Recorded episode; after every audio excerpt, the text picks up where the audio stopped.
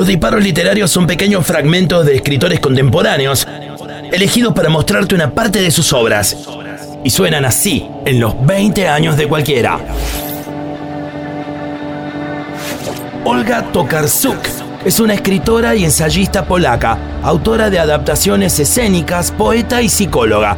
En el año 2018 ganó el Premio Nobel de Literatura y al recibirlo impresionó a todos los presentes con una historia de la infancia que trataba sobre lo que para ella es el motor de la literatura, la ternura.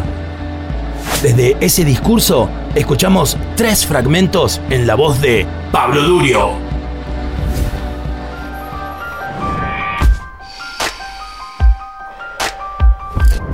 ¡4! Señoras y señores, unos años más tarde, la mujer de la fotografía, mi madre, que me extrañaba aunque todavía no había nacido, me estaba leyendo un cuento de hadas. En uno de ellos, una tetera que había sido arrojada al basurero se quejó de lo cruel que había sido tratada por la gente, porque la desecharon tan pronto se rompió su asa.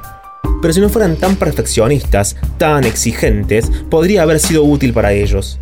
Otros objetos, rotos como ella, recogieron su melodía y contaron historias verdaderamente épicas de sus pequeñas y modestas vidas como objetos.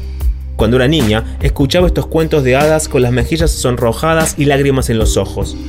Creía profundamente que los objetos tenían sus propios problemas y sus propias emociones, así como una especie de vida social comparable a la nuestra. Los platos de la cómoda podían hablar entre sí, y las cucharas, cuchillos y tenedores en el cajón formaban una especie de familia. Del mismo modo, los animales eran criaturas misteriosas, sabias y conscientes de sí mismas, con quienes siempre habíamos estado conectados por un vínculo espiritual y una similitud profundamente arraigada. Los ríos, los bosques y las carreteras también tuvieron su existencia, seres vivos que mapearon nuestro espacio y crearon un sentido de pertenencia. El paisaje que nos rodeaba también estaba vivo, al igual que el sol y la luna y todos los cuerpos celestes, todo el mundo visible e invisible. ¿Cuándo comencé, entonces, a tener dudas? Estoy tratando de encontrar el momento en mi vida cuando con solo pulsar un interruptor, todo se volvió diferente. Menos matizado, más simple. El susurro del mundo quedó en silencio, para ser reemplazado por el estruendo de la ciudad, el murmullo de las computadoras, el trueno de los aviones que sobrevuelan el cielo y el ruido blanco y agotador de los océanos de información. En algún momento de nuestras vidas, comenzamos a ver el mundo en pedazos, todo por separado, en pequeños trozos que son galaxias separadas entre sí, y la realidad en la que vivimos lo sigue afirmando. Los médicos nos tratan por especialidades, nuestro almuerzo no tiene nada que ver con una enorme granja de ganado, o mi nuevo top con una fábrica en mal estado en algún lugar de Asia. Todo está separado de todo lo demás, todo vive aparte, sin ninguna conexión.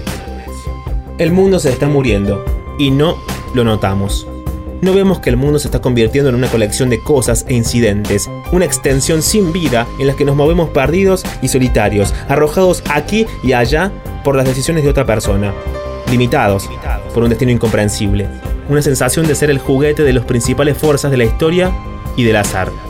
Nuestra espiritualidad se está desvaneciendo o se está volviendo superficial y ritualista, o bien nos estamos convirtiendo en seguidores de fuerzas simples, físicas, sociales y económicas que nos mueven como si fuéramos zombies. Y en un mundo así, somos realmente zombies.